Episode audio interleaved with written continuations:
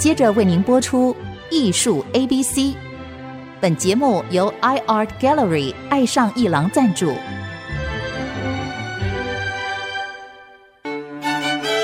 Appreciation, Buying and Collection。艺术 A B C，艺术入门的三部曲，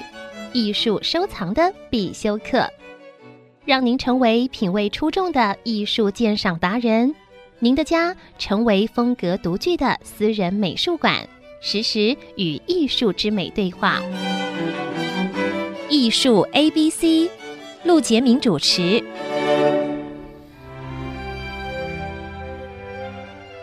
这里是爱思之音主客广播 FM 九七点五，你所收听的节目是艺术 A B C，我是主持人陆杰明。这个节目呢，现在也在同步在 Apple Podcast 还有 Google Podcast 上架。如果你在 Podcast 收听的话，欢迎你点一下订阅，那你以后就会每一集都会收到我们的节目，收听就会很方便哦。你要是喜欢我们的节目，你也可以到 Apple Podcast 评五颗星，留下你的心得，给我们支持跟鼓励，谢谢大家。那今天这个节目呀，要专访一位来宾，因为他呢很多年没办展览了，最近呢在台南市美术馆一馆有一个阳台城市文明再现游境之城的展览。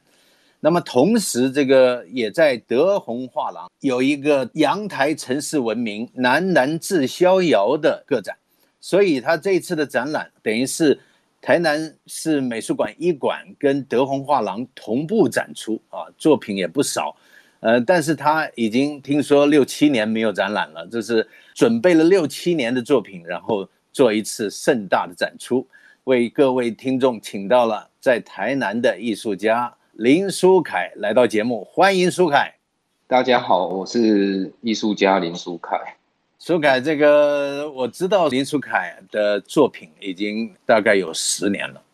因为最早还是在德宏看到，后来在其他的这个博览会，包括韩国的 KIAF 都有看到他的作品，而且他经常受邀参加各地的一些联展，所以这个苏凯这次的展览。准备七年，什么感想？要不要先分享一下？其实，其实这七年其实一直非常的煎熬，一直想要去突破，就是可以举办自己个人的展览会。心境上其实既兴奋又期待，可是就是会觉得好像一直准备不够。然后直到直到这一次，我觉得可以在美术馆，就是学术的殿堂，然后还有。画廊就是商业的展场地，可以去做一个合并的展览。我觉得这是一个非常好的一个人生的一个阶段，一个里程碑。就是我即将要进到下一个阶段，然后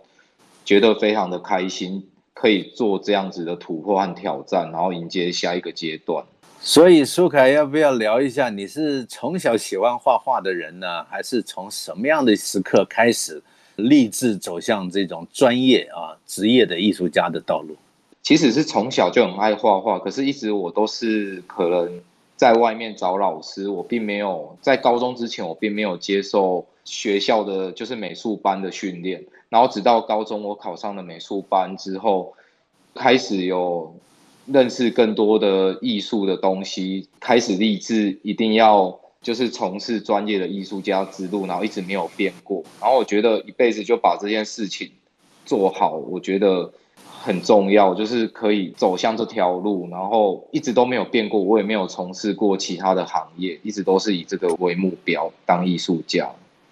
蛮难得的。但是我你你刚刚说你并不是从小是什么美术班的训练，但是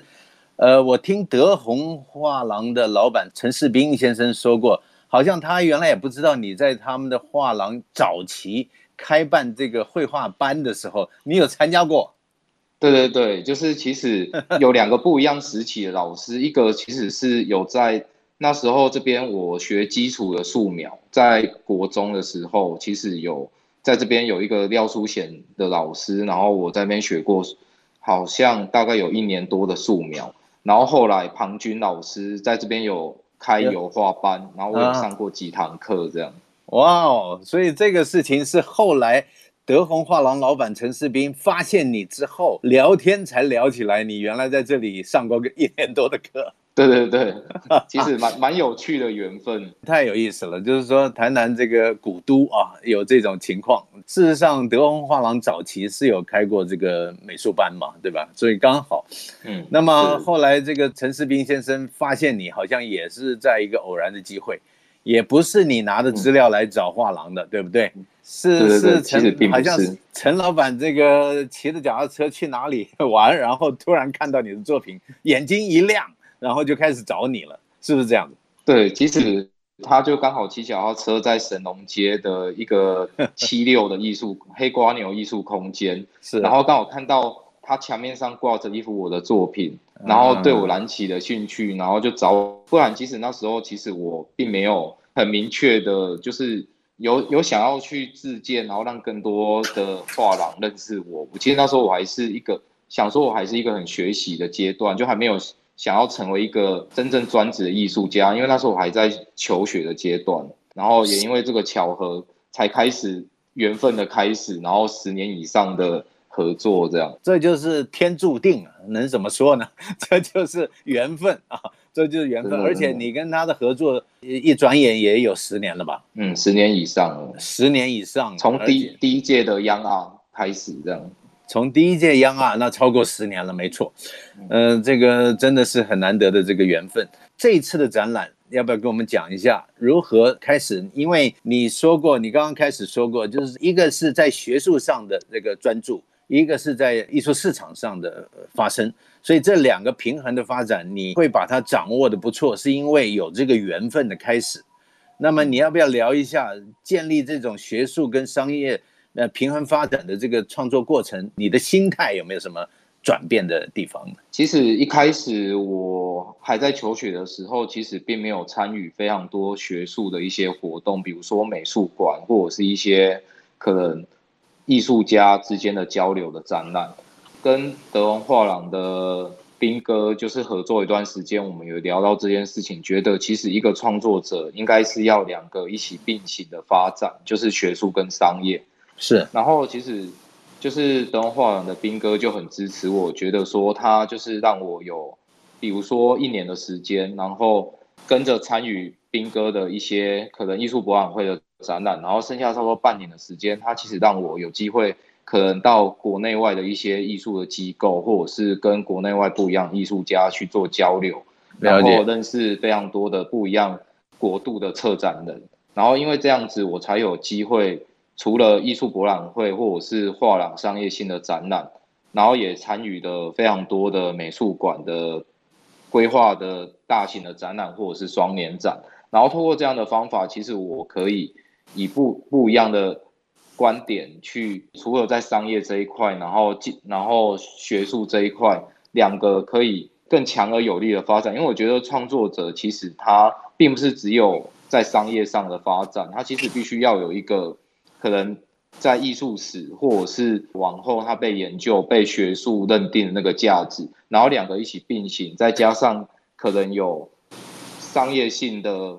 包装，让这个艺术家可以更长远的发展，甚至以后可以，我小小的愿望就是可以进到艺术史这一块。它不是只是我目前当下所看到那个成绩，它其实以后其实可以被后代，或者是以后在艺术史上可以有更。更长远的发展，甚至他以后可以代表台湾这个艺术家他的价值。我们在艺术市场观察也是这种情况，因为我们都看到一个好的艺术家，他从画廊里呃办个展开始，跟这个大众接触，有收藏家肯定他之后呢，画廊有的时候对艺术家的这个展览就会慢慢走向学术的肯定，所以这个部分呢，他会请一个策展人来为这个展览做策展。那么这一次。你在这个台南市美术馆一馆的这个展览，事实上也有一位策展人，而这一位策展人跟你已经相处了也有蛮多年的了。那这一位就是高森信男，对吧？这位策展人，嗯、那么他这次好像还写了两篇论文来讨论你的这个呃这次展览的主题。那么你要不要稍微讲一下，你怎么跟高森信男产生了这么密切合作的关系？我跟他的缘分的开始，其实是从东南亚的交流计划开始。他当时其实测完了一个非常大型在墨西哥美术馆的一个展览之后，他其实回到了台湾，其实大家对他还是非常的陌生。然后在一个机缘下，他一个分享墨西哥交流计划的分享会，我有去听，然后认识了他啊。然后就是我们也聊到就是台南的状况，因为其实当时台南其实艺文的活动并没有那么的火药，有一段时间是这样子的情况。然后我们有聊到说，那我们要不要一起从越南的交流计划做起，然后我们开始走向东南亚，甚至国际上的一些艺术家跟艺术家，或者是策展人跟策展人之间的交流。因此，我们找到了台南一个叫做 Whole 空间的展览空间，然后我们开始了这个交流计划，然后找了越南艺术家来到台南，然后也有台台湾的艺术家到了越南去做。驻村的创作，然后交流，然后也因此勾起了我开始旅行和驻村的人生这个规划的计划，然后也因此这样子，我开始有更多不一样的交流机会，然后吸收更多不一样的养分。在我创作上，其实每个阶段，其实它对我来讲都是非常重要的。然后这样的缘分的开始。这几年其实我们有非常多的合作机会，包含他其实把我带到德国去驻村，然后甚至我们有几次到日本，其实目前我们都还在进行当中。太好了，我觉得这次我也碰到他了。那么他其实，在跟你一起的座谈会上，我仔细听了，似乎两个人找到。彼此是 一种，也是一种缘分，而且他觉得个性方面跟思考的状态方面都蛮接近的。这次德宏配合这次的两个展览，也出了一本书啊，应该不叫画册，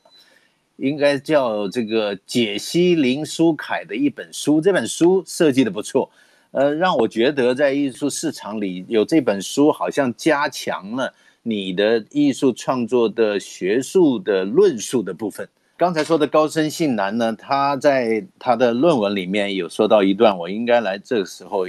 念一下。这个高深信男跟林书凯之间相处之后一段时间啊，他才在这极为庞杂的世这个林书凯世界观里呢。找到了他的世界观，跟他创作是紧密不分的。如果我们把林书凯脑海中与现实世界交叠而生的宇宙观比喻成一座森林国家公园，那林书凯的创作就如同半夜拿着一支手电筒就闯入这座森林之中，而他的每一幅单幅画作都有一点像是在森林中用手电筒。随手往某个角落一照，并且把那个角落的情境描绘下来。也因此，若要了解林书凯的创作，那就得先读透他建构这套宇宙观的逻辑。你看这一段文字，我觉得很有意思，就是说他帮我们一般对林书凯平面创作的作品有了一个领路的指向。哈所以比较能够了解你的每一幅那种那种下足功夫像修行一样的原作，有了一个欣赏的方向。我觉得这个你看，这个高森信男先生就把这个诠释的挺好的。那么我想我们先呃聊到这里啊，我们先休息一下，待会儿再回到艺术 ABC 聊聊刚才书凯提到的如何透过驻村还有旅行寻找创作的灵感。而且跟国外的策展人、艺术家的连结会产生什么样的火花？我们先休息一下。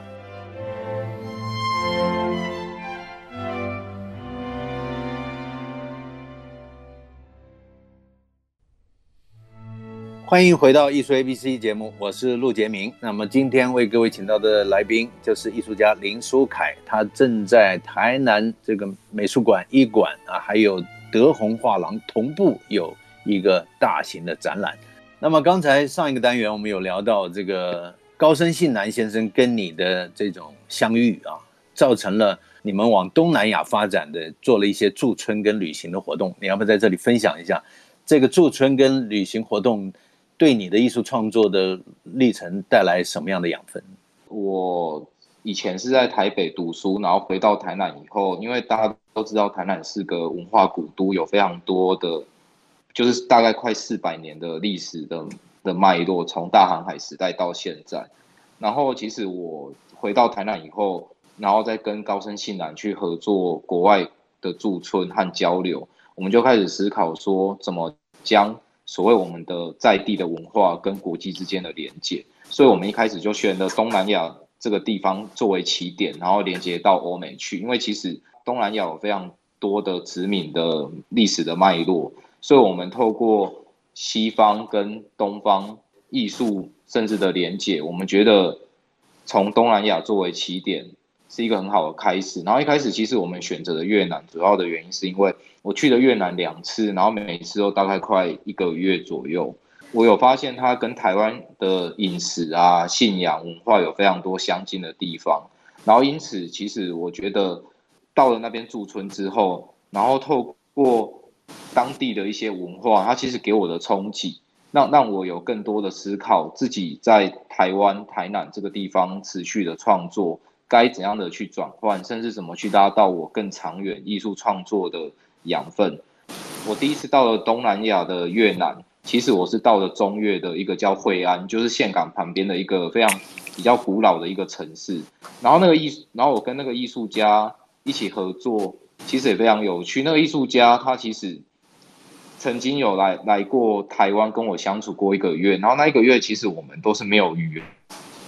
语言的交流，其实我们是透过绘画的方式去做交流，因为我们两个语言不通。然后我就觉得这一点就很有趣。我们就是其实有后来我们发现，其实艺术某种程度它其实不需要我们非常繁琐的语言去沟通，它其实某种程度你艺术本身已经可以成为一个语言。它其实回到心灵，或者是回到回到一种宇宙观，甚至艺术家他彼此之间所累积的生命经验，然后透过艺术创作可以有更深层的一个交流。所以我后来到了越南之后，然后我有发现他其实也受很大影响。那个越南艺术家比我大了十几岁，然后他其实已经有参加非常多国际性的展览，甚至很重要的艺术博览会，是包含新加坡双年展。然后其实我去的时候，其实我会觉得其实我是有有压力的。可是后来他其实有帮助我，他觉得说他其实也从我身上看到很多东西，甚至因为我的创作有。有拿非常多我父亲这个职业的一些养分放在我创作上，然后他他父亲其实也是算是做一种木科的师傅，然后他看到我那些创作上的那些手工的模具，他有非常大的感触，他觉得说我愿意拿自己家里的家族的那个产业去跟自己的创作去做连接，然后产生一种对于家族的情感，甚至大到我对于社会的那个关怀，然后他也开始。觉得说我们在这段时间，我们的创作，我们可以彼此去了解对方的家庭背景，甚至比如说，就是他来台南，他来看我父亲的这个职业，然后我去越南，我有去看他的成长背景，看他为什么会养成他现在这艺术家的这样子的状态，我会觉得非常有趣。就是透过这样子不一样国家，我们一直其实没有透过非常多繁杂的语言去沟通，然后慢慢去理解对方。然后这段时间，其实我也学习到非常多多的东西。然后就是在这段过程中，就变成说，其实也让我可以认识非常多不一样的策展人和艺术家。因为其实大家都知道，越南其实有被法国殖民过，所以其实在那个地方有非常多不一样国外的策展人和画廊，其实有驻点在越南胡志明市。所以，所以等于说，其实我们后来有到了胡志明市去看了各个不一样的空间，美术馆啊，或者是画廊。我们在这段过程中，其实我们有看到了他们怎么去透过国外的画廊，把越南的艺术家带到国际上。然后，我觉得台湾的艺术家，其实在那个过程中，其实我们的交流、我们的对话，其实也被更多的国外的策展和艺术家。给看到了，然后，然后我们也可以推荐台湾整个艺术环境的一些状况，让他们了解。我是觉得这样子远比我们可能直接到了欧美去，会相对的，我是觉得那个更方便，更方便，而且信任感会更足。就是我们已经有相处过，他们也我们也了解彼此的文化的脉络，我是觉得这样子会更好。这样，没错，这个。这个就让我想起我在呃曾经到纽约，发现有一些商业画廊里面也有办一些这个越南艺术家的这个展览，哎，我就觉得很有趣，这个美国跟越南之间的连接，这个你跟你刚才讲到这一部分，就是说你们从东南亚出发去驻村，可以在那里反而容易跟这个国际上的策展人跟画廊老板接触到，对吧？像比如说你在越南可能看到这个有一些美国人开的画廊会在越南出现，对不对？对，其实有蛮多西方国家的画廊会在那边驻店，因为那边其实相对远比你开在纽约啊，或者是开在伦敦的租金，你的人事的成本比较高。可是，在那边相对，因为他们现在正在开发当中，也正在开始起步当中，所以其实他们的相对的成本比较低，而且他们其实这样子可以扩展。到亚整个亚洲线，然后再回到他们本身自己欧美的部分，我是觉得这样子其实是对于台湾其实是一个非常好的优势，就是直接从台湾到东南亚再到欧美去，我是觉得是非常大的优势。就比如说我举例，就是下一届的卡塞尔是印尼的策展团队，他们也也有来到台湾，因为交流的过程中有来到台湾寻找到台湾的艺术家，然后进到我们可能作为创作者觉得卡塞尔。文件展是非常高的殿堂的重要的展览，我是觉得这个其实真的是相对来讲，真的会会比较好一点，这样。太好了，所以你们在东南亚的这些感受，我觉得也会出现在你的平面创作上。你的平面创作上有有几张画，远一点看的时候，就好像那个东南亚或者是印尼的那个古老建筑的那个样子，但走近看，它又像。编织一样，慢慢的编织出来，所以我们到时候再聊到你这个创作的部分。但是你目前啊，我们在访问的林书凯，他